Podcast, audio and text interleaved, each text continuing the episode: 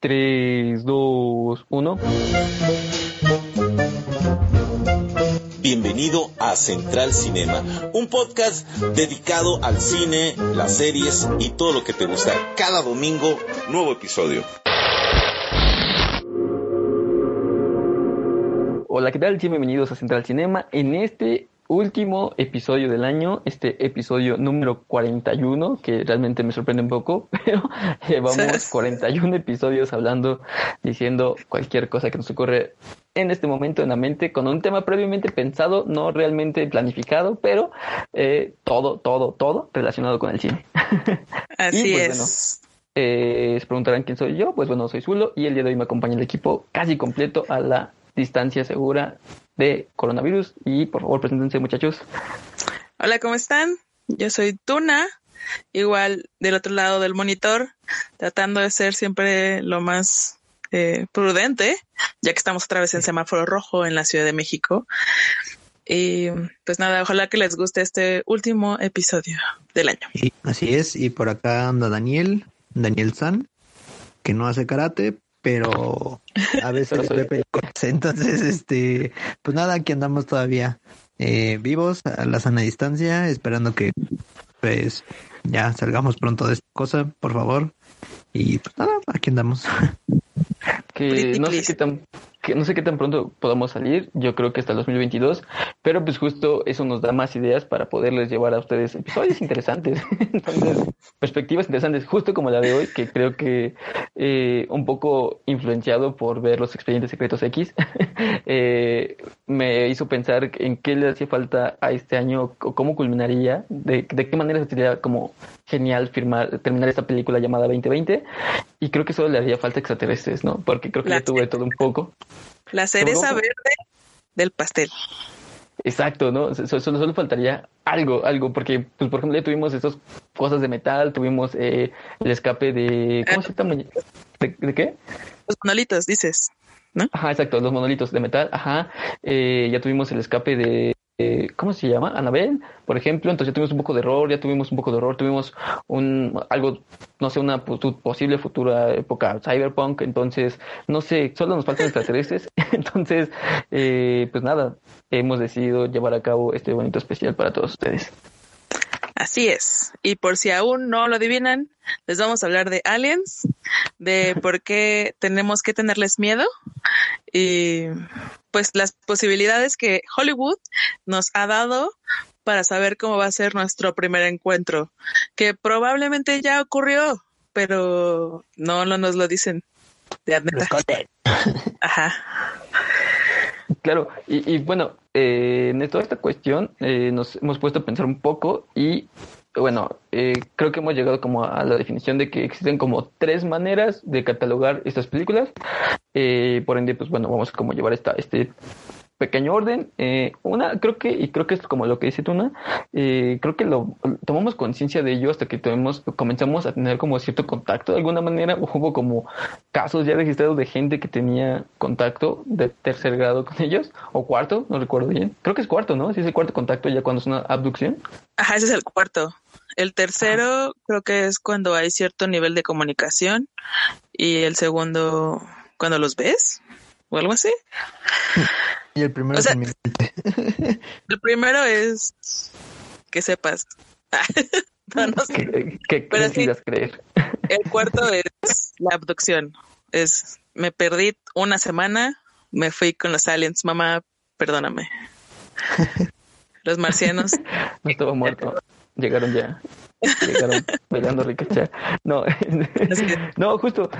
O sea, creo que la primera es como esta, esta cuestión. Y a pesar de que han habido como bastantes y diferentes formas de, de, de cómo llevar a cabo esto del cine, creo que una de mis favoritas y la que yo propuse, porque de verdad como me gusta mucho cómo está llevada a cabo, es Fire in the Sky, que es justo una película de 1993 y que casualmente está basada en un libro que es una investigación de pues básicamente este hecho que pues de alguna manera se supone que fue real y eh, vaya a mí me gusta mucho porque una, o sea, es como realmente cómo reacciona la gente ante estas situaciones, ¿no? No solo por el hecho de que existan o no, sino que puedan creer o no, no una vez más como en esta cuestión de los de secretos X, es como eh, la verdad está ahí, solamente está rodeado de muchas mentiras o el eh, porque yo quiero creer.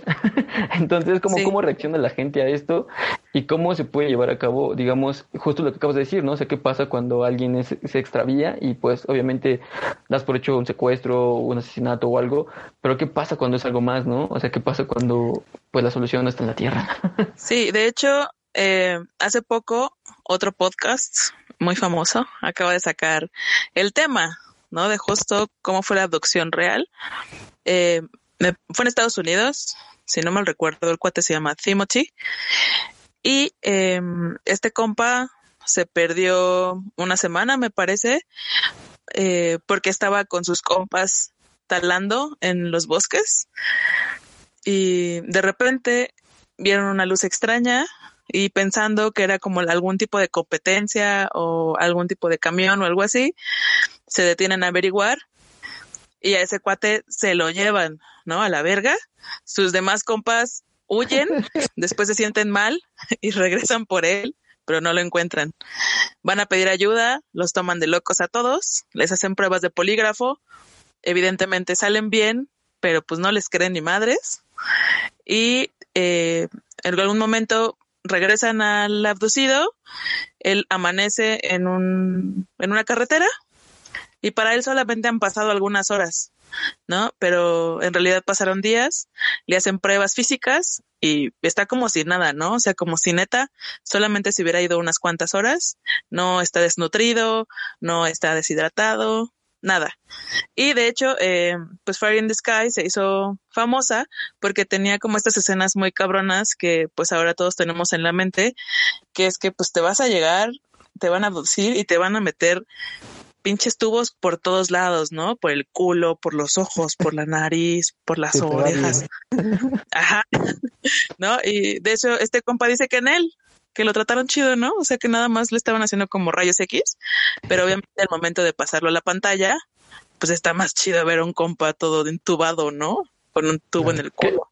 Que eso es lo interesante porque, por ejemplo, básicamente hasta la mitad de la película, un poco más, no se sabe realmente nada de este tipo. O sea, realmente están como en la investigación y la recopilación de las historias, ¿no? Porque igual es básicamente el mismo hecho.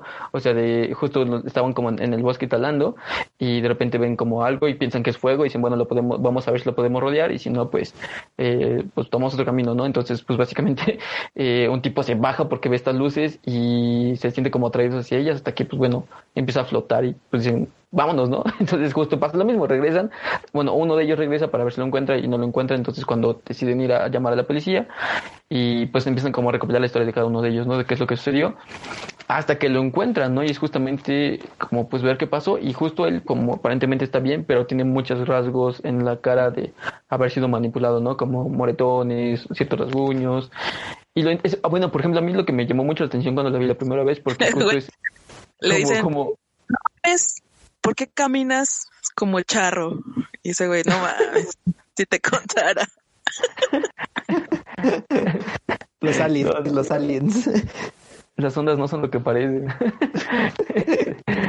no, no, no. Eh, eh, eso es como, por ejemplo, lo interesante porque, o sea, todo, todo la, la visión, justamente como que es la parte que bien decías antes de comenzar, que es como la parte exagerada de, que algunos retoman como de comparación del libro y la película, porque es completamente diferente. Y pues bueno, evidentemente es una película que esperaba vender y demás. Entonces, pues sí, como que modifican todos sus recuerdos para hacerlo como más extravagante y hacerlo como un poco más vendible al final, ¿no? Pero eso es lo, lo que a mí me gustaba, ¿no? Porque justo eran los flashbacks y como poco a poco empieza como a recordar cómo es que, cómo fue su, su, su estadía en la nave, ¿no? Entonces cómo lo empiezan a manipular, cómo de repente amanece como una especie de, de capullo y no hay gravedad, pero actúa muy raro y como pues al final como que pues regresa a la Tierra. Entonces es como lo interesante de esta película que realmente está muy bueno y que creo que es una, una alegoría muy bonita, ¿no? O sea, porque pues al final esta gente pues decía que veía como fuego en el cielo porque pues no se podían clasificarlo de otra forma, ¿no? O sea, no podían decir como que eran luces o no porque pues no siempre se ven de la misma manera o hay muchas formas de verlo. Y al final pues era lo que ellos, ellos lo que pensaban, ¿no? Una tortilla, por ejemplo. Entonces, eh, seguro un mexicano puede decir eso. Entonces, eso, es como lo, lo, interesante, ¿no? O sea, eso es como lo chido chido y que me, me late, sigue me latiendo esta película, que insisto, del 93 ya tiene sus años y me sigue pareciendo muy buena mi forma de verla, ¿no? Así es. Y pues bueno, eh, no todas o todos los contactos son así de amigables, ¿no? O sea, que nada más como de, ah, te llevo y te regreso y ya, ¿no? Sin pedos. Sino que hay otros que dejan un trauma muy profundo y eh, que es a largo plazo, ¿no? O sea, que no solamente son abducidos una vez, sino que múltiples veces en su vida, que es un poco con, con lo que se ve en la película de cuarto contacto, ¿no? Sí, ahora, eh, eh, bueno, como retomando un poco lo, del inicio, se supone que el, encuentro del primer tipo es justamente solamente observarlos. El, el segundo tipo es como, observarlos, pero al mismo tiempo corroborar que, como corroborar que estuvieron ahí o que pues tuvieron como una cercanía. Esto es decir, porque pues tuvieron como o dejaron calor o radiación, eh, animales asustados, parálisis humana, o sea, como que eso es como constatar que sí hubo como un avistamiento. y el tercero... Tu campo de maíz. Ah, por ejemplo, ¿no? y ya el tercero y el cuarto pues ya son como los como los más se supone que el tercero por ejemplo es como cuando ves como a la nave pero no solo la ves sino que ves a seres dentro de ella no o sea como ver que hay una forma humanoide ahí dentro es como el tercer tipo y el cuarto ya es como el más intenso no el morrito que no le hace caso a su mamá y se asoma no no mames te dije que no te asomaras te van a ver los animales de allá abajo pero mamá por ejemplo, por ejemplo, ¿no? O sea, eh, es como, por ejemplo, eh, o sea, cuando alguien se cuestiona como por qué hacen inspecciones y cosas así, y es como una pregunta, una respuesta interesante, y es como, pues bueno, los humanos no hacemos lo mismo, no raptamos o, o, como experimentamos con ciertos animales por ciertas ah, cuestiones, con las ranas o con, o con, no sé, con o sea, con cualquier cosa es como, wow, y es como de, ellos están haciendo lo mismo con nosotros, y es como de, no sé, yo no debería estar hasta aquí. No sé si ustedes han escuchado como estas personas que aseguran que las están abduciendo para reproducir una raza híbrida. El otro día estaba viendo así un, documental y había una morra que decía que ya tenía más de 30 hijos con aliens. Y, pero, o sea, que se gestaban en chinga, ¿no? O sea, era como, uh, en cortos Salió el cigoto y en corto. Y que pues eran niños así como jones. dije, a la madre, güey. ¿Qué tal si tengo un chingo de hijos en otro lado y no sé? No me acuerdo. Tú no, mamá. Verga. Bueno, además de una prueba de COVID, necesitas una prueba de embarazo muy interesante. No imagino cómo sería esa prueba, pero valdría la pena verla. O sea, sí no. Pero bueno, justo regresando a la película que es Corto Contacto, que justo la, una película que insisto y neta vale muchísimo la pena ver. O sea, neta en cualquier momento, en cualquier día, vale la pena verla. Dani, de verdad amigo, debes verla, vale mucho la pena. Porque además es interesante porque a pesar de que sabes que es una película de extraterrestres, bueno, eh, básicamente, ¿de qué trata Tuna? Antes de que se siga hablando de ella. Pues miren, eh, esta es protagonizada por Mila Jovovich, quien en un principio da el speech de que es una película basada en eh, en hechos reales, ¿no? Incluso nos comparten cierta, cierto material audiovisual que supuestamente es original, que es bastante perturbador. Y el caso es que muchas personas empiezan a ir con ella porque tienen como terrores nocturnos, nocturnos lenguaje incluyente. y se dan cuenta de que hay eh, varios elementos en común, ¿no? Un búho, el miedo, las luces, y les empiezan a hacer eh, sesiones de hipnotismo en donde logran reconocer y recordar que fueron abducidos. Pero eso es lo, bueno, lo, cosa interesante y ya se supone que Mila es en este caso representando el papel de una doctora que es psicoanalista, entonces justo pues por eso recurren a ella, ¿no? Ahora, creo que este punto más importante porque a pesar de que estamos viendo como esta película y que gran parte de la película no vemos a, como tal extraterrestres, eh, eso es lo, lo, bueno, ¿no? Que es el terror que hay dentro de todos ellos y que al final esa es la palabra clave, los búhos, ¿no? O sea, como yo veo búhos y los búhos vienen por mí y es que los búhos me están viendo y es que los búhos me observan todas las noches Y cuando caes en razón de que son los malditos búhos, es como de, oh, la bestia, ¿no? O sea, neta, insisto que creo que estas las películas eh, que no solamente son de suspenso como por per se, por ser de extraterrestres o de, de ovnis, sino que además realmente tienen una tónica de terror muy, muy importante y muy grande. Y creo que es lo que le hace que te deje como más, eh, vaya, ensimismado en estarán o no estarán aquí y si están, ¿dónde están? Entonces, neta, sí está muy buena. Yo conozco gente que neta sí le causa como algo, y yo estoy entre ellos cada vez que la veo, porque además justo lo, que decías al principio es interesante que hasta la fecha no hay otra película que lo haya hecho, que es entremezclar la parte de la ficción, dígase la película en sí, con la parte de la que se supone que es material original y auténtico de las grabaciones de la doctora, al mismo tiempo, ¿no? Paralelos para que tú corrobores que lo que estás viendo no, o sea, vaya, al final la realidad supera la ficción por muchísimo, aunque al final, pues bueno, sabemos que pues no fue así, esas grabaciones son falsas, hasta donde sabemos, pero eh, pues bueno, es como la parte para alguien que la ve sin, sin tener como este contexto, pues sí te deja como wow, ¿no? Además de que justo fue la primera película que sí mezcló como esta cuestión de los ovnis, de la vida extraterrestre, con la posibilidad de vida, eh, de, bueno, la posibilidad de contacto de estos seres con culturas antiguas, ¿no? En este caso los sumerios.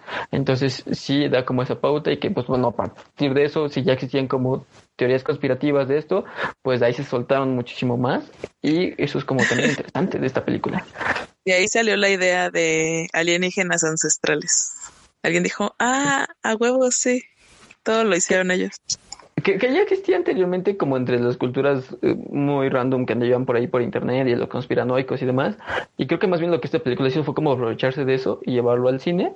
Y de ahí pues se volvió como un tema todavía más popular, les dio más boom y como que lo corro. O sea, al final fue como de, ah, se los dije, siempre lo supe, ¿no? Ahora solamente le hicieron una película, pero pues yo lo dije primero. Entonces, que es al final lo que buscan estos tipos conspiranoicos. Esa parte no me encanta pero pues justo, ¿no? Creo que se genera mucho miedo de una muy buena forma. Eh, yo me acuerdo que la primera vez que la vi me dio igual. Ya la segunda vez sí me fui con un chingo de miedo a dormir, porque dije, no quiero ver un búho, no quiero ver un búho, no quiero ver un búho, y cerrar la cortina y todo. A la verga. Pero sí, es una buena película. No, bueno, no sé, porque en mi casa cuando la vi estaba solo y en mi cuarto hay un, hay un tragaluz en el techo, entonces pues me daba más, porque era como de, güey, esos, esos cabrones entran por las ventanas, ¿no? Y aparte pues acostarte y, y, verlo todo el tiempo hacia arriba era como de, oh, la bestia, no, no van a venir, no van a venir. Entonces está súper chido, porque neta sí me dejó como muy dromado, de justo como pues ya te, bueno, eh, en lo particular sí me ha tocado ver como justo un objeto volador no identificado en algún momento de mi vida, entonces fue como de, pues tener esa conciencia de que sí existe, ¿no? Entonces como de, oh, la bestia, o sea, como que esa cuestión de sí decido creer, te lleva a otro punto de creencia, desde cuando ves estas películas y es como de, mejor preferir no haberla visto en algún momento. y sí, sí, es como la banda que no quiere jugar la Ouija, no creen, pero no juegan porque y sí, sí. Exacto. Es como, como diría un amigo, pues yo no creo, pero yo respeto, así que mejor no juego. Exacto. Entonces, pues bueno, esto sería como esa, como justo dos de las que recuperamos de abducciones que son como más interesantes, porque pues bueno, de allí como más, pero no nos parecieron tan relevantes o que sean tan importantes o no como para entrar en esta cuestión. Ahora, estamos hablando de esto, pero sí hay que recalcar que mm, estamos retomando películas sobre posibilidad de vida extraterrestre sin que la humanidad lo sepa necesariamente o que no sea del conocimiento común. Por ende, no vamos a tocar películas como eh, Hombres de Negro, como Ricky Morty, como Los Supersónicos, o Guardianes de la Galaxia, etcétera, en las que sí hay conciencia y hay un intercambio económico, galáctico y demás, como Star Wars, por ejemplo, en la que sí hay una conciencia y existencia de, de, la vida extraterrestre, ¿no? O sea, en la que se da por hecho y se lleva a cabo una ficción construida en base a ello. Uh, aquí no vamos a hablar de eso, sino que simplemente omitimos que la humanidad no sabe de esta existencia. Exacto. O sea, estamos en un supuesto en el que, pues en el cual vivimos, en donde se piensa que puede ser, pero no tenemos nada seguro, ¿no? O sea, no, no se sabe, no se sabe. Justo, ¿no? O sea, como diría el buen y creo que inculcador de todo este conocimiento que es Jaime Maussan, lo importante es... No mames, pensé que ibas a hablar de Carl Sagan. no, claro que por supuesto que no. creo que, el, el, seamos honestos, y el que nos inculcó todo esto fue Jaime Bausán. O sea, la neta, ese fue el tipo, su mayor mérito es haber construido una generación de, de, televidentes que creyera en los ovnis. Ese es su mejor logro. Que honor merece. Exacto. la neta, seamos honestos. Maussan, lo único que tiene es que se la cree a cualquiera, güey. Está bien pendejo. Bueno, pobre señor. No, o sea, por ejemplo, eh, justo lo interesante que dice él, o sea, porque una recordemos que él es periodista, ¿no? Entonces, de alguna manera, pues sí tiene como una crítica de ciertas cosas. Y él, por ejemplo, lo que decía es que lo importante es cómo revolucionaría esta, esta, esta idea, ¿no? El mundo, o sea, cómo saber que existen y está alguien allá afuera, de qué manera revolucionaría el mundo, ¿no? O sea, justificaría un montón de cosas. Por ejemplo, no sé, hablando de esta conciencia de que existen, por ejemplo, los Transformers, se supone que crean toda la tecnología de acuerdo al primer Transformer que llegó, ¿no? Como que empezaron a construir celulares y, y explican de alguna manera por qué la, evolución tecnológica cambió tanto de un momento a otro, ¿no? En menos de 10 años hubo una revolución tecnológica increíble y maravillosa. Entonces, justo justifica como estas cosas y es lo interesante, ¿no? Pero bueno. eh, no lo sé, Rick. Bueno, la otra es que, por ejemplo, él dice que, por ejemplo, creo que cada minuto se graban como 10 videos de evidencia, ¿no? De ahí puedes descartar cuáles son verdaderos y cuáles no. Pues es todo el rollo conflicto de justo de críticas de fuentes y de dónde viene y demás, ¿no? Pero pues hay evidencia todo el tiempo todo en todo el mundo. Y también de fantasmas. Y, Me gusta creer, así como tú en ovnis, pero no. ok, bueno, ya. Vamos a lo que sigue. Que sería eh, las películas basadas en llegadas de la vida. En visitas. Ajá, exacto, visitas, básicamente. Exacto, visitas polite. O sea, no visitas, o sea, visita voy a casa de mi tía, no visita culera, ¿no? O sea, en buen pedo, para tomar el tecito, cafecito, ver qué pedo, cómo estamos y nos vamos. Por ejemplo. Pues vas. Eh, la llegada, ¿no? Creo que es la más representativa de esto, porque justo es una llegada chida, buena onda, buen, del Pennywise decirles que su mundo se va a acabar, pero pues bueno, yo puedo evitarles eso y además les voy a dar el poder de ver el futuro, ¿no? Y justo lo interesante de esta película, que creo que en algún momento ya habíamos tocado de ella, habíamos hablado de ella, pero no recuerdo en qué capítulo. Eh, pues hemos hablado en varios, ¿no? Sí, quién sabe, pero pues sí está vergas, ¿no? o sea, porque los que salvan el pedo es un matemático y una lingüista. ¿no? O sea, no es un, un vato mamado, no es Bruce Willis. Bueno, más o menos, más o menos, porque hay que recordar que es Hawkeye. esa película entra. Ay, perdón, me trae toda. Esa película también entra en las que no vamos a tocar, pero que está buena. La quinta elemento. Tan. Ya. Justo. Sí, bueno, eh, hay que recordar que hay dos películas de la llegada. La primera es del 93, si no me equivoco, Dani. Sí, dijimos que era el 93. sí, 93 o 96, no, no, no recuerdo bien. Y esta es de los 96, justo, sí, es de 96, la, la primera, que es también interesante porque justo es como la vida extraterrestre, pero más bien llega como un mensaje y un científico pues quiere como, de, como saber por qué están ocultando ese mensaje al gobierno y pues bueno, básicamente resulta que ya están aquí, ¿no? Y esta pues básicamente es del 2016 con Amy Adams y eh, Jeremy Renner, si no me equivoco, lo pronuncié mal. Y eh, pues bueno, como bien dice Tuna, es como lo chido porque es como lo contradictorio de los memes de pues eh, en el fin del mundo nadie va a salvar al, ni a la lingüista ni al matemático y resulta que sí, ¿no? los únicos son, son, los únicos que realmente pueden combatir o de alguna manera no combatir, sino establecer una especie de contacto con estos seres que justo pues tienen, tienen un, un, lenguaje muy particular y pues básicamente su labor y su misión en el mundo es descifrar ese lenguaje para poder establecer contacto con ellos, porque justo, o sea, como bien decías al principio, no llegan como en una cuestión invasiva, sino que más bien llegan a traer un mensaje de paz y amor, ¿no? ¿Cuál, Exacto. ¿Cuál señor Burns? y a compartir su idioma que, como sabemos, eh, pues a final de cuentas nosotros conocemos nuestra realidad a través del idioma, a través del lenguaje. Y como su lenguaje era diferente, es por eso que entonces eh, está Amy Adams, Adams, la doctora, empieza a ver la realidad diferente, ¿no? Y entiende que el tiempo no es lineal, que es lo que está como bien mind blowing. Es lo mejor de la película. Claro, justo creo que le dice lo interesante, ¿no? Porque justo, ah, vaya, es, es, impresionante porque estamos acostumbrados, por ejemplo, a leer eh, iconografía, ¿no? Iconogramas, que es su lenguaje, pero no estamos acostumbrados, por ejemplo, a una cultura japonesa que son ideogramas, que representan ideas, y es un poco la idea de esta cuestión, ¿no? De, de la película, que su lenguaje no representa como letras, representación de, la realidad, sino que representa ideas, ¿no? Entonces es como lo interesante porque justo, como a mí lo dices, al final es una forma de entender la realidad de manera distinta, y no solo entender la realidad, sino entender el espacio-tiempo, y es lo más cool de la película, porque ah, es que no quiero spoilear. Bueno, no se puede spoilear, ¿no? Porque pues ya tiene. ya tiene rato. No, lo justo es como, ¿cómo creas algo que no has creado, pero que ya hiciste, ¿no? Por ejemplo, es como que no existe hasta que no es nombrado. Por ejemplo, ¿no? Retomando esta idea de, de la lingüística, de la lingüística.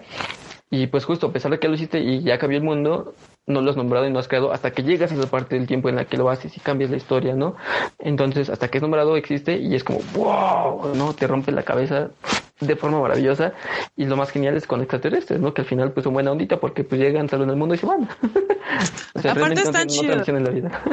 Como pulpos y escriben, güey, eso está bien cabrón, escriben sin necesidad de papel, o sea, escriben en el aire. ¿Quién no quisiera escribir en el aire? Sí, es como una tinta humo rara, ¿no? Ajá, está vergas. Yo quisiera. Científicos, inventen eso, por favor. Dani has estado muy callado, amigo. Dinos qué opinas.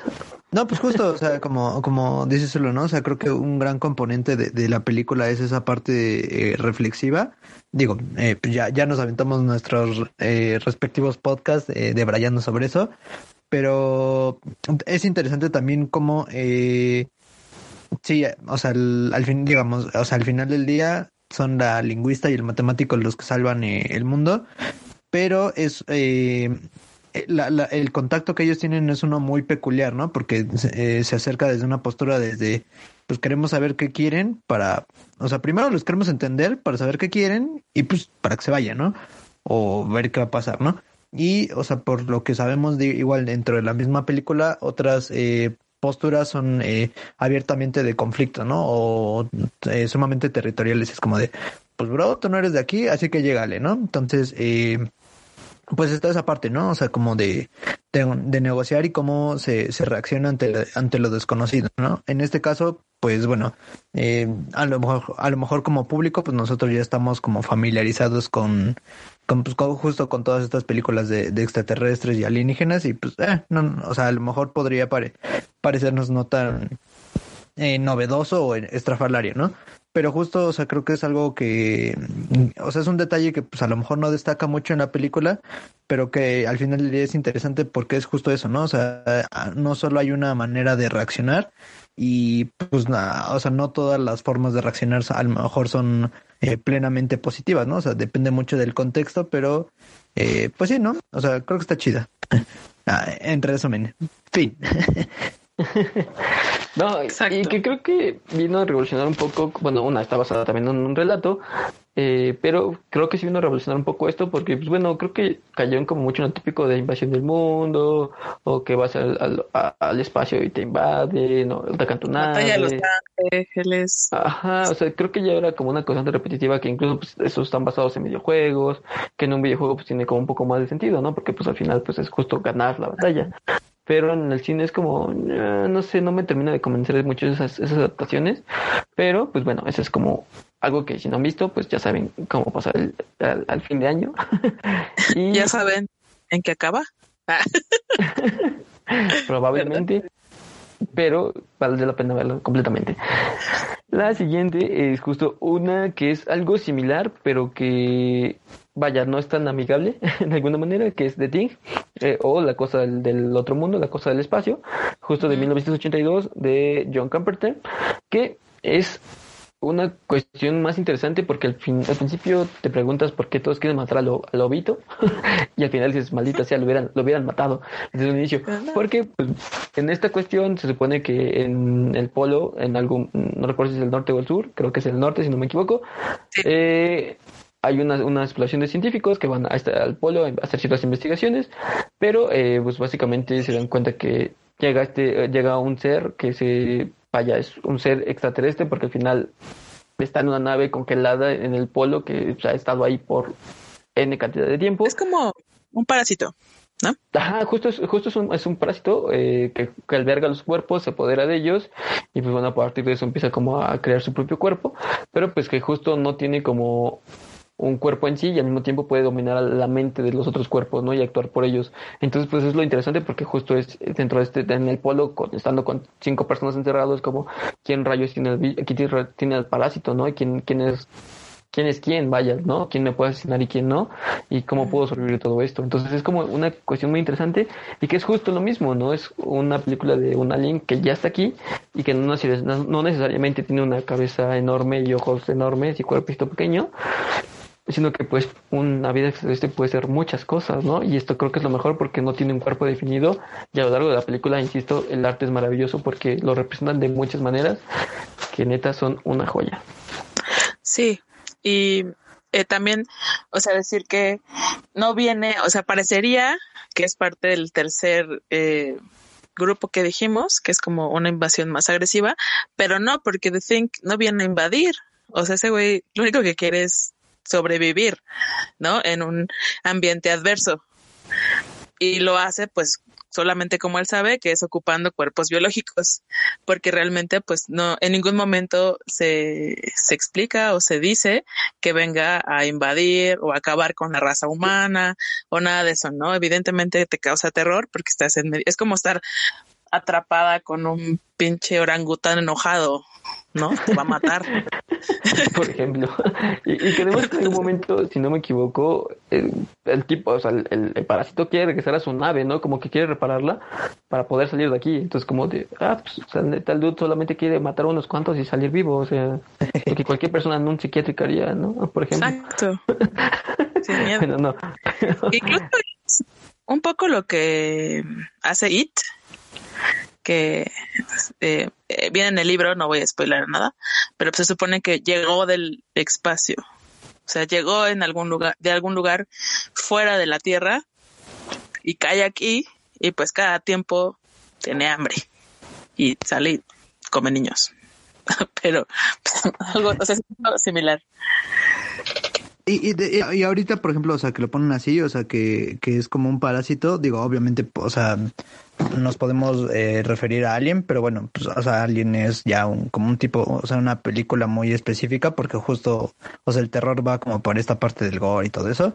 Pero me recordó otra película que no, intento acordarme del nombre, pero eh, pues básicamente la trama, digo, ya es película, ya, ya es una película vieja, eh, creo que es incluso en blanco y negro, si no mal recuerdo pero eh, la, trama es de mm, eh, un tren que un, un, unos, un, científico y unos guardias, creo, van eh, a bordo de un tren y eh, al final eh, hay, hay, un, hay una criatura justo como desde, uh, creo que de época de los dinosaurios y, y va eh, se va como apoderando de, de las personas, ¿no? O sea, como eh, con control mental y todo eso. Y pues es básicamente como un poco la, eh, una historia similar, ¿no? O sea, pues en realidad esta, este chuncho no quiere, o sea, matar a nadie por diversión, ¿no? Sino simplemente quiere sobrevivir y pues ya, ¿no? Pero sí, ahorita, o sea, como que, digo, aquí en, en, en la de, de Thing es... Eh, pues literalmente muy gráfico, o sea, cómo se unen los cuerpos y todo esto.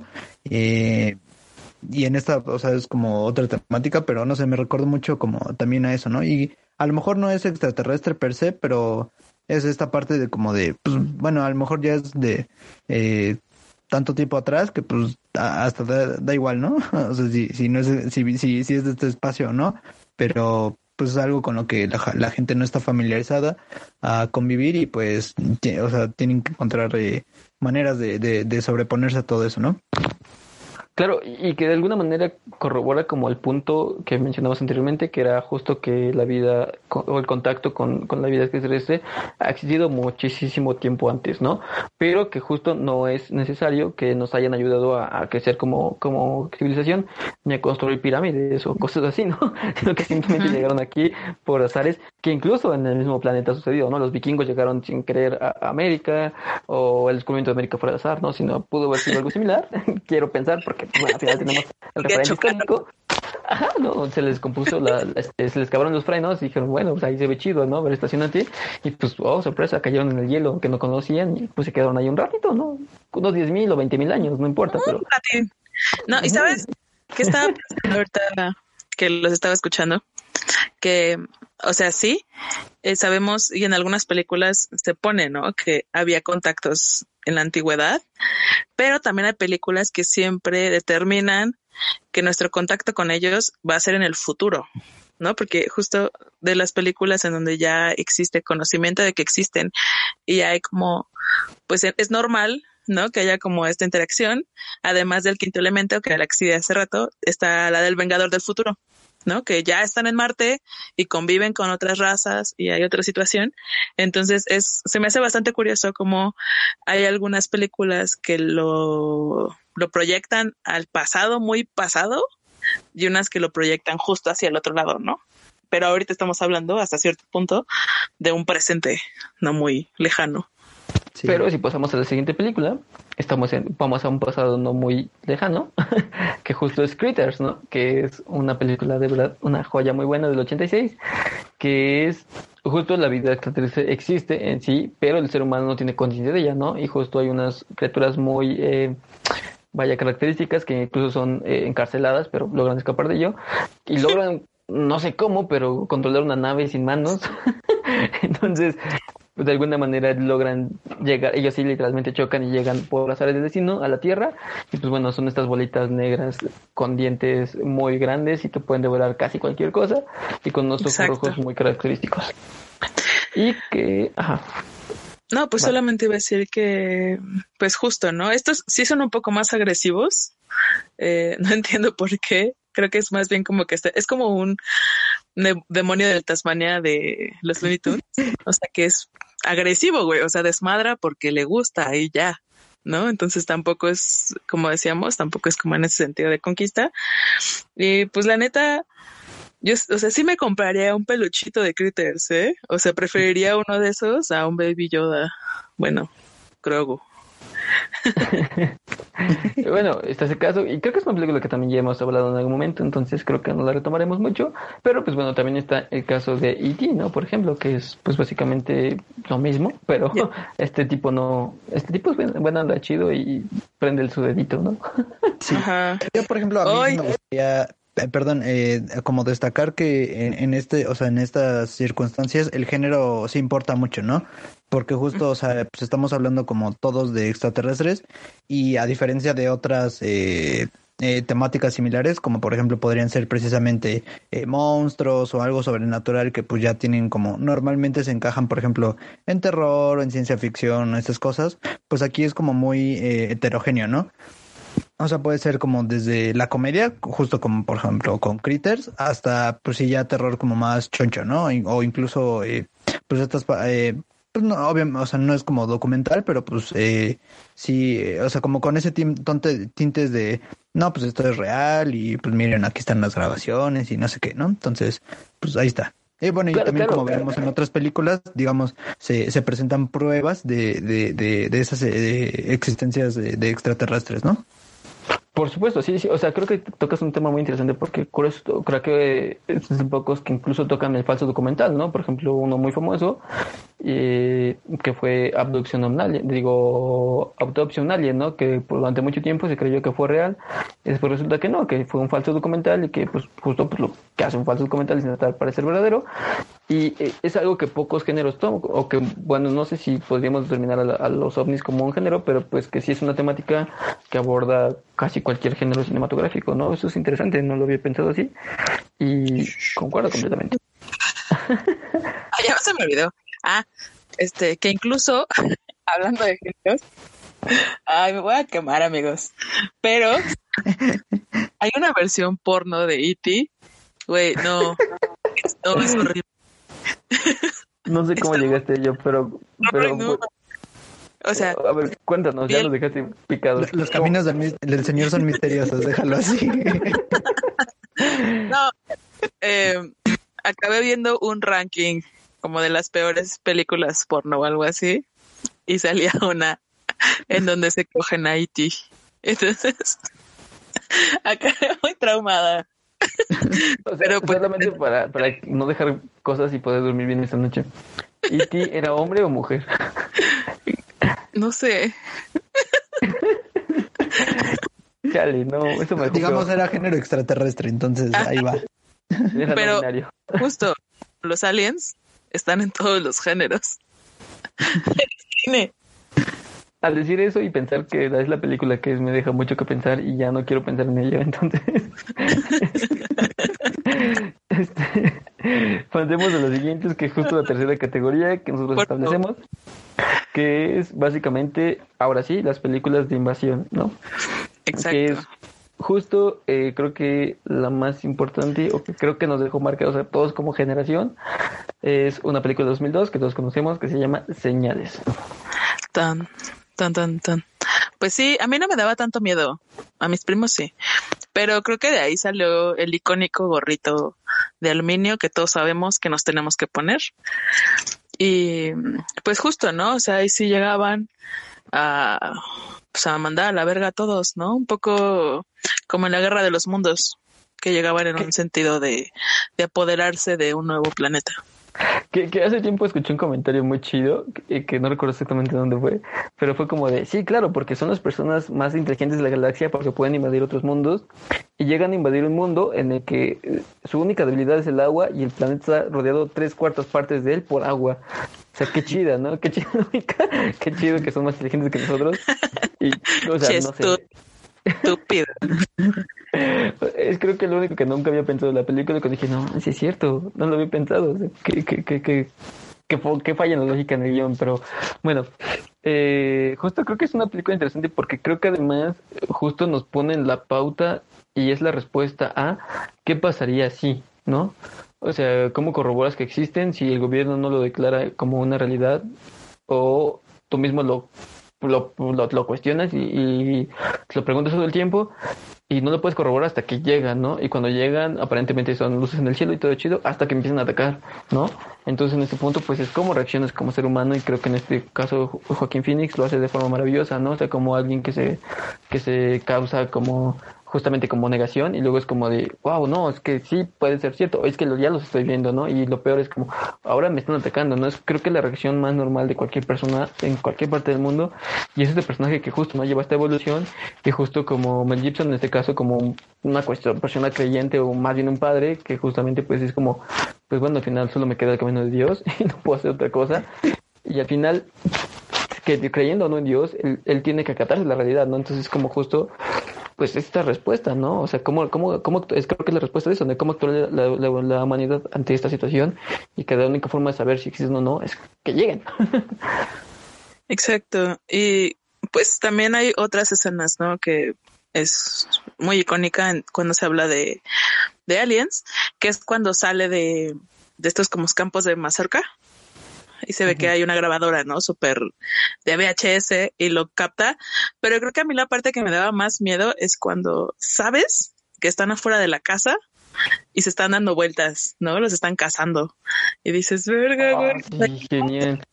Esa, esa parte a mí me friquea mucho más que la escena del alien completo. Porque, porque, ajá, bueno, sí y no. O sea, no lo había pensado, pero sí, porque o, o eso es la otra cuestión, ¿no? O sea, como justo, como, como, o sea, solamente rodeas y que te vas a abrir con tus manos. Se supone que te ves una nave que puede viajar años luz. ¿Por qué no traes un arma, no? ¿Por qué no los aniquilas de alguna otra manera, sino simplemente arrancando tablas con tus manos? No se me hace la respuesta más inteligente de una raza superior, ¿sabes? o sea, no tiene ni una palanca, algo, ¿no?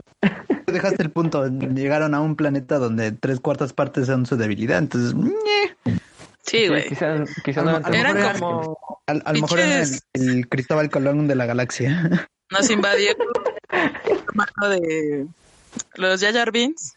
Fueron los que.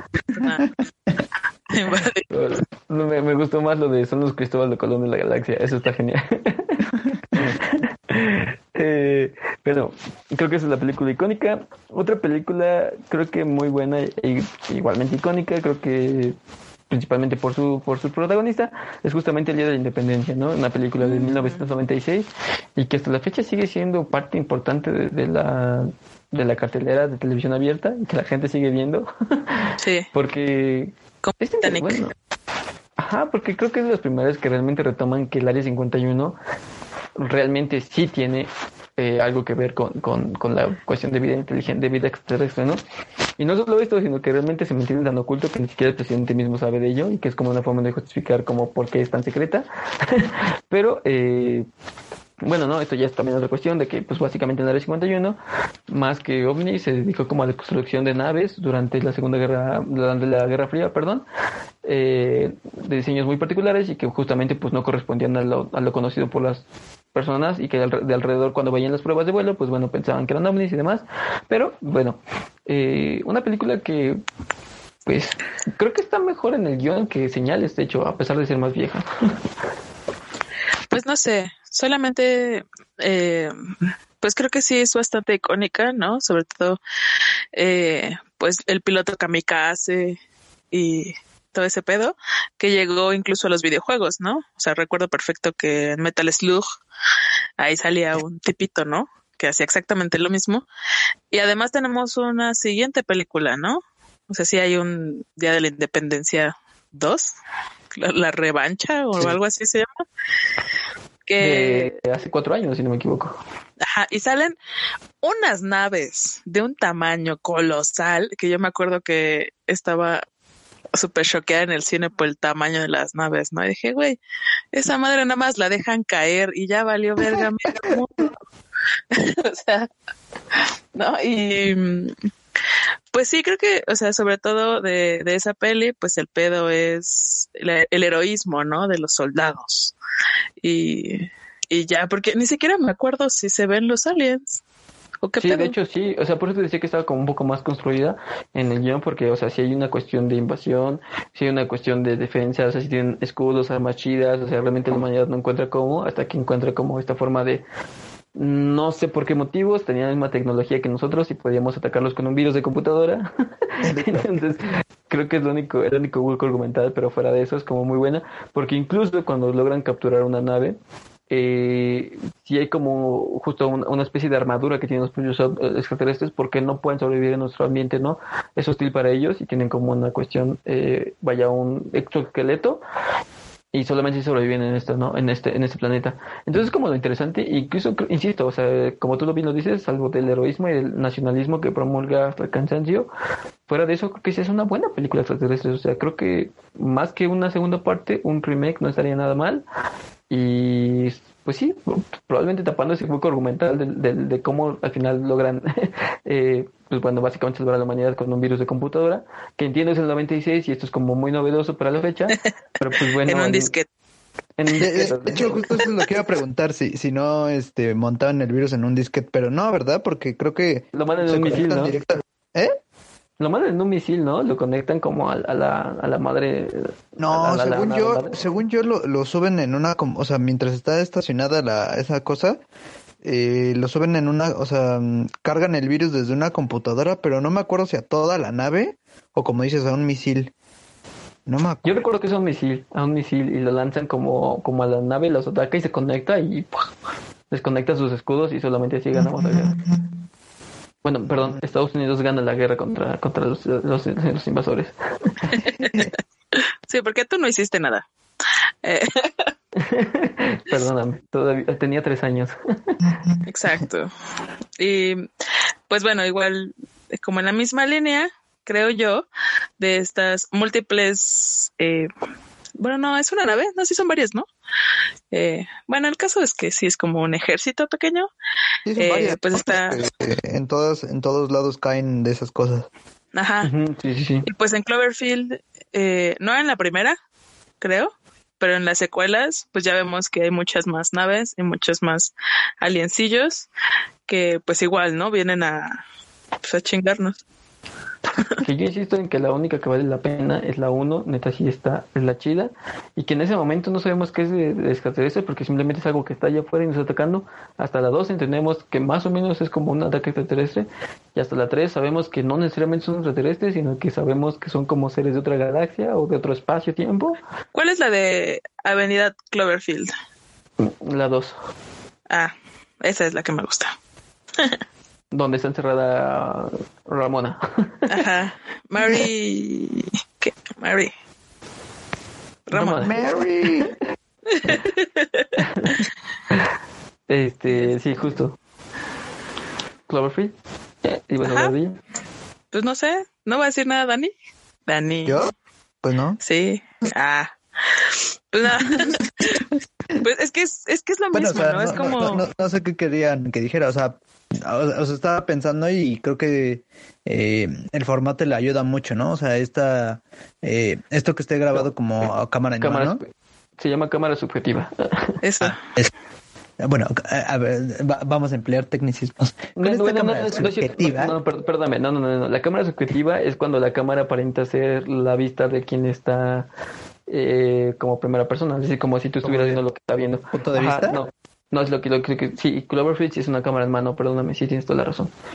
Bueno, en fin, este, bueno, o sea, yo creo que eh, es un puntazo el, el, el, el formato o sea, ese, bueno, esa, esa elección porque te da eh, como, como, como que amplía eh, la, la, sensación de, de, de, los humanos chiquitos y, y estas naves enormes eh, gigantescas, ¿no? O sea, por ejemplo, estaba pensando en Godzilla y no, o sea, hubiera estado muy chido, por ejemplo, a lo mejor eh, grabado, o sea, más bien, no sería la misma experiencia ver Godzilla con, con la eh, grabación que hicieron, así lo hubieran hecho, por ejemplo, con cámara en mano, ¿no? O una, o desde una eh, cámara subjetiva.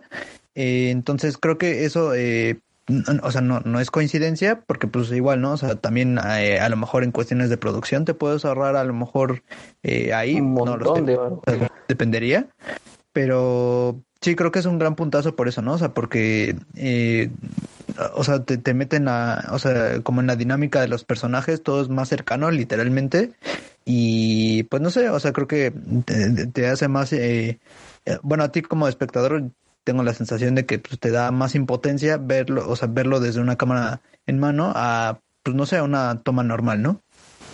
Que, creo que de alguna manera Godzilla lo intenta, pero no lo termina logrando muy bien y creo que más bien lo hace por otras cuestiones, porque si no mal recuerdas, la versión gringa, eh, parte de, los que van descubriendo todo esto, rollo de Godzilla y de que es realmente eh, son la reportera, ¿no? Y su, su camarógrafo. Ah, bueno, yo, decía la de Godzilla, sí, perdón, yo decía la de Godzilla, la, la, última, no, no la de, no la ah, americana de, de tantos. Sí, no, no. y sobre todo lo comparaba por, por, por, como los efectos y la ambientación, porque se me hacen, bueno, a mí me parecían como ah, muy similares, ¿no? O sea, esto de ah, los monstruos así. Y a eso iba, porque, por ejemplo, eh, creo que es otra forma de reaccionar como para quien, o sea, ¿cómo, ¿dónde te agarró el temblor?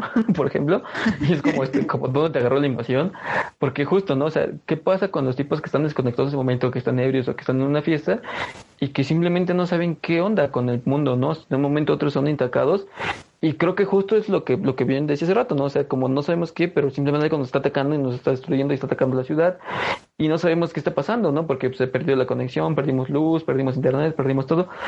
Y es como la otra forma de reaccionar, ¿no? No sabes qué está pasando, pero tienes que, pues al final intentar sobrevivir, ¿no? Entonces, como la otra forma de sobrevivir a una invasión, ¿no? O llevar, ¿cómo sería una invasión, ¿no? Para alguien que no sabe qué está llevando o que está viviendo una invasión, ¿no? Porque al final tampoco sabemos, al final de la primera, qué está pasando, simplemente que algo llegó y atacó. Bueno, no, no es cierto, no se parece tanto, olvídalo. Porque no eran extraterrestres. Ya no dije nada. Ah, ok. Sí, en realidad no, Godzilla tampoco es extraterrestre, pero valió la Ah, bueno, sí. Es que me estaba acordando de la película de mm, algo del silencio. Lugar en silencio. Es que no es el lugar en ah, silencio. ¿Sí? ¿Sí? Donde están unos como murciélagos. Sí, sí. Sí, sí. No, ¿qué es ah. eso? cada quien está en su casa y cada quien decide cómo, cómo le va a hacer para sobrevivir. Si se queda, si se mueve. de hecho, se supone que sí son extraterrestres. ¿Sí? ¿Pero no estaban como guardados en una cueva? No, se supone que llegaron. De hecho, porque de, los periódicos los nombran como los nombran como ángeles porque cayeron del cielo. Ah. Oye, ¿y Bird Ah, sí no sabemos qué show. Bird Ah, quién sabe no sabemos qué son. En teoría se supone que también podrían ser como que llegaron, pero pues no sabemos bien no, solo de repente, o sea, en la película solo establecen que son como aparecieron así por generación espontánea y ya, ¿no? Ajá. Ajá, en la película sí, en el libro la verdad desconozco. Bueno, pero bueno. vayamos a otra cuestión. Mm, invasión rara, invasión reto, invasión eh, reto tierra por la medalla de honor, que es depredador. es básicamente una película de 1987 protagonizada por El Depredador y Arnold Schwarzenegger, que creo que es un clásico y es una película, mm, creo que es de sus mejores películas. Es de mis eh, favoritas. Justo, o sea, creo que, porque además creo que marcó esta generación e intentó seguir marcando generaciones y creo que con Alien contra el Depredador generó una expectativa a pesar de que mucha gente lo dio. A muchos que nos tenía como en este momento clavados en el 2006 por ahí algo así eh, en esta cuestión de los ovnis. Y justo que nos llegaron a corroborar una vez más que que pues, al final los depredadores fueron chidos y nos ayudaron a construir pirámides. O sea creo que sí le dio como un boom y un hip bien chido y creo que volvió a tener como alce. Ya meterlo con narcos y con otras cosas como que ya no funcionó tanto pero la primera sin duda es de mis favoritas y es una gran película sí además de que me encanta la construcción del personaje, o sea, cómo trae su armadura, sus como tipo rastas, que son su cara, y este, en general, o sea, se me hacían como una amenaza muy uno a uno, ¿no? Porque creo que en otras películas, los aliens y todo esto, eh, pues de alguna manera aparentan ser superiores en nosotros, ¿no? O sea, tienen muchas más habilidades, muchas más, son mucho más grandes o pinches tienen telequinesis, yo qué sé, ¿no? Y eso me gustaba porque, o sea, pese a que tienen ah, armas más chidas, ¿no? Y a lo mejor otros sentidos, sí se siente que es como un, un, un esfuerzo uno a uno cuando pues vemos a, al mamado de Schwarzenegger enfrentarse con ellos, ¿no? Además que es lo chido, ¿no? O sea, creo que, o sea, como eh, pues lo que dices, ¿no? O sea, el, o sea, no es casualidad que haya llegado, por ejemplo, en, en, a la jungla y todo eso, ¿no? O sea, que justo es pues, un ambiente de cacería, ¿no? Que, por ejemplo, o sea, es algo que se pierde un poco, creo yo, en la, en la 2, ¿no? O sea, cuando llega a la ciudad y es como de, mm", o sea, sí, pero como que pues, le quita esa parte de la ambientación y que pues al final es como también parte del personaje, ¿no? Sí, porque justo, o sea, creo que lo que dices tú, yo no lo había pensado, pero sí es como una invasión, o sea, realmente demuestran su superioridad y es como, ah, pues él, su reto de este chavo para que se gradúe de la escuela de militar de depredadores, pues es acabar con estos compas, ¿no? Que además, de alguna manera, son la élite de, del, mejor ejército de Estados Unidos, del mundo, que son Estados Unidos, que acaban de aniquilar otro pueblo, pues ahora van a rifarse contra ellos y creo que justo ese ambiente de cazador y presa, ¿no? O sea, en qué momento cambian los papeles con el depredador y ese tipo y que justo, ¿no? O sea, al final pues es una cacería de uno a uno y cómo un solo depredador puede acabar con todo esto. Y entonces es la pregunta, ¿no? ¿Qué pasaría si todos nos invaden o si realmente tuvieran estas intenciones eh, destructivas, ¿no? Con la Tierra. Y que justo, o sea, creo que es como bien lo dices, ¿no? O sea, el, personaje, una, fue muy, y esa es la fecha muy icónico. Y dos, creo que Schwarzenegger lo hace muy bien, pues, al, pues, como justo como ir descubriendo sus debilidades de este tipo, cómo funciona, cómo no funciona pero al mismo tiempo que van acabando con todos sus amigos, ¿no? cómo se aprovecha de alguna manera de, de, esas muertes y cómo va evolucionando. E insisto, ¿no? concuerdo con lo de la, la, jungla, ¿no? Porque pues al final este tipo tiene super fuerza y demás y pues Schwarzenegger solamente tiene inteligencia y un cuchillo y con eso hace maravillas, ¿no? Güey, pues también es eso, ¿no? O sea, eh, perdón, o sea, eh, el depredador sabe a lo que va y va preparado, o sea, hasta hasta cierto punto, ¿no? O sea, pues lleva su chunchita esa de visión de rayos X y no sé qué tanto. Bueno, no, es más bien visión térmica, ¿no? Pero bueno, mentira. Entonces, digo, o sea, también no, es como...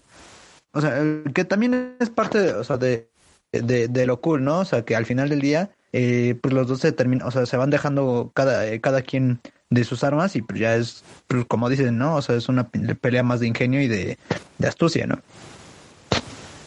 Sí, y creo que, salvo por eso y otras menciones probablemente como honoríficas, serían todas las películas que trataríamos de hoy.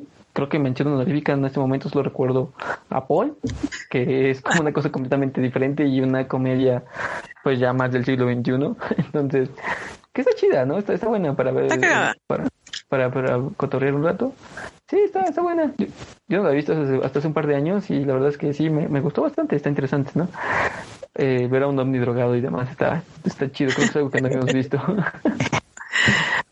Sí, justo, o sea, creo que solamente estaría ese y evidentemente eh, hablar de Ricky Morty, en donde vemos un chingo de aliens también que pues interactúan, ¿no? Entre, entre ellos y con otros y con los Ricks. Y mm, ya. Y no hay que olvidarnos de Marvel, por supuesto, todas las ah, películas de Marvel, básicamente todos son extraterrestres, entonces. Yep. Bueno, y el extraterrestre más famoso, ¿no? Superman, por ejemplo. ah. Pero ya está nacionalizado. Ah, bueno, sí, olvidado, no. Entonces ya no.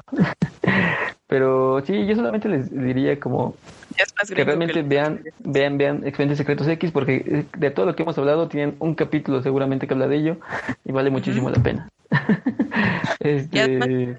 Y pues también, eh, pues son muchísimos capítulos.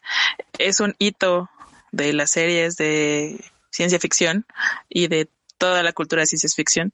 Si no lo han visto, véanlo. Es completamente recomendable. Así es. Y pues bueno, creo que esto sería todo de nuestra parte. Este es el último capítulo del 2020, del mítico y milenario 2020. Hijo de su pues madre. después de, la neta es que después de, de, este, de este año sí me causa mucha curiosidad que nos puede ofrecer la ciencia ficción cinematográfica después de esto, o sea, ¿qué puede sorprendernos más que esto? ¿no? Estaría cool ver cuáles son las próximas producciones, además de las que sí tienen planificadas como Matrix y demás, pero es algo que me causa mucha curiosidad, ¿no? Ver qué nos, qué, qué pueden crear ahora que nos sorprenda, ¿no? Que no hayamos vivido ya. Más bien va a ser como, como, qué pauta marca, ¿no? O sea, porque probablemente, o sea, se vayan a hacer muchas películas como a partir de este trauma, ya sean, eh, pues no sé, ¿no? O sea, como porque, eh, o sea, emocionalmente como la gente vive la depresión o la soledad o, la crisis financiera, no lo sé, ¿no? Pero sí, o sea, quizás no, o sea, a lo mejor también esa es la otra, ¿no? O sea, no, no, no vaya a ser que la temática esté presente per se, o sea, que vayan a sacar eh, COVID 2021, pero este, pero sí, ¿no? O sea, va, a estar interesante cómo esto marca, eh, pues un hito, porque pues ya desde ahorita estamos viendo, ¿no? O incluso en la producción de, de, o sea, que, ha afectado incluso a la producción de, de, de, las películas, ¿no? Y la distribución y todo eso, ¿no? Entonces sí, va, va a estar interesante. Yeah. Y pues bueno, como saben, no se olviden de compartir de darnos sus recomendaciones y decirnos qué más quieren escuchar de nuestras vocecitas.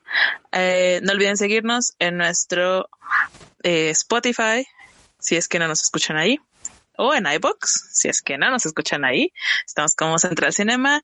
También estamos en Facebook como Central Cinema y en Instagram como zen.cinema.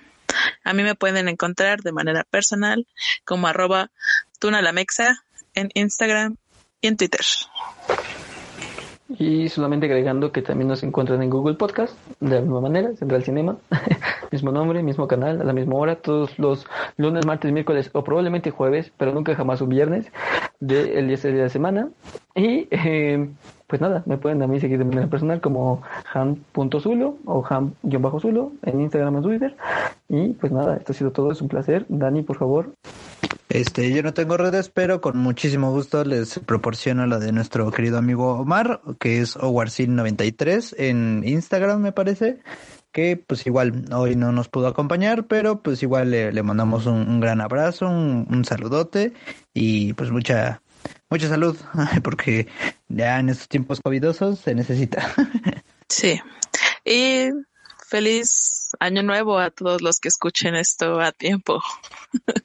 Felices fiestas. Yep. Porque en Central Cinema queremos creer. Huevos. Bye bye. Esto ha sido todo. Adiós. Central Cinema.